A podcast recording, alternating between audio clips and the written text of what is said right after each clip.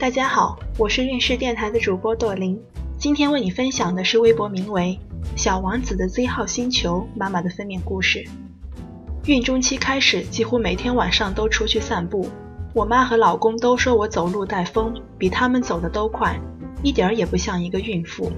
我一直以为宝宝会提前出来，从三十七周开始喝茉莉花苞茶，但是到了三十九周，宝宝也没有要出来的意思。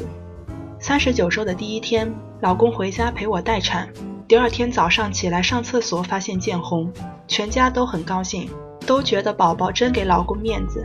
然后吃了早饭，喝了一大杯浓浓的蜂蜜水，就全家往医院检查去了，做了 B 超和胎心监护。B 超医生问我是头胎还是二胎，我说是头胎。医生说难怪这么紧张。做了各种检查，医生说回去吧。如果有破水或者一直都有见红或者肚子痛得厉害，再来办住院。于是我和老公就开启了暴走模式，扎扎实实的逛了两天街。三十九周第三天晚上九点，肚子痛了十来分钟，于是洗澡收拾东西，全家往医院办入院去了。办好入院已经十一点半了，做了内检，宫口没有开。做完胎心监护，差不多快一点了，医生说去休息吧，今晚没戏。当天晚上没有单间，隔壁床的新生儿哭了一整晚，隔壁的隔壁床痛得哼了一整晚。总之我都没有睡好，第二天一早精神极差。妈妈赶紧联系朋友问问有没有单间，也是运气好，正好有一个单间要退房，终于能清静一点了。在医院待着，隔段时间就要做胎监，量体温、吸氧、听胎心。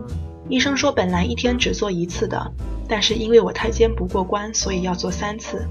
说也奇怪，到了医院之后，三十九周的第四天，连一下都没有痛，甚至连见红都没有。可是办了入院，我连产科那层楼都不能走出去。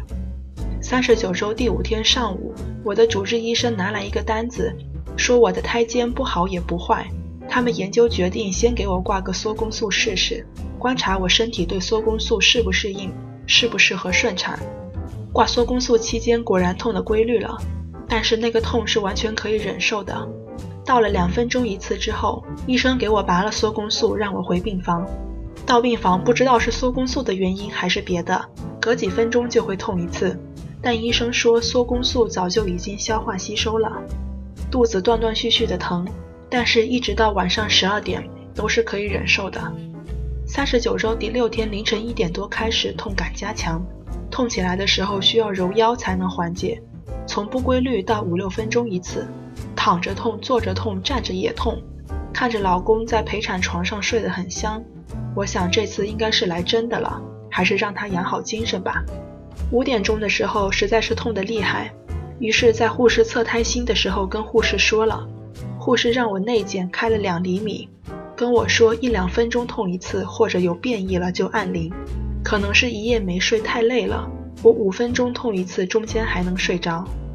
八点左右，医生查房还是两厘米。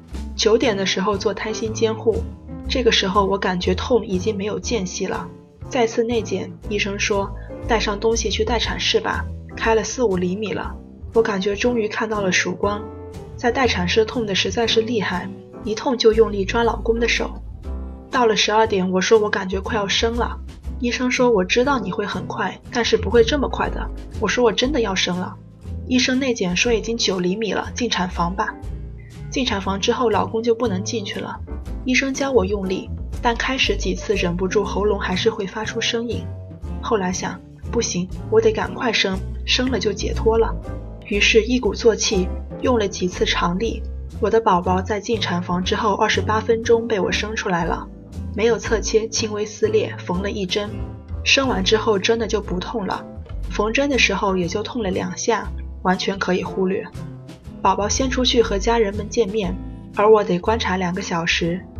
今天运势的分娩故事就分享到这里，运势陪伴宝宝成长，在微信公众号和微博中搜索“运势”，有更多的孕育知识和故事等着你哦。谢谢。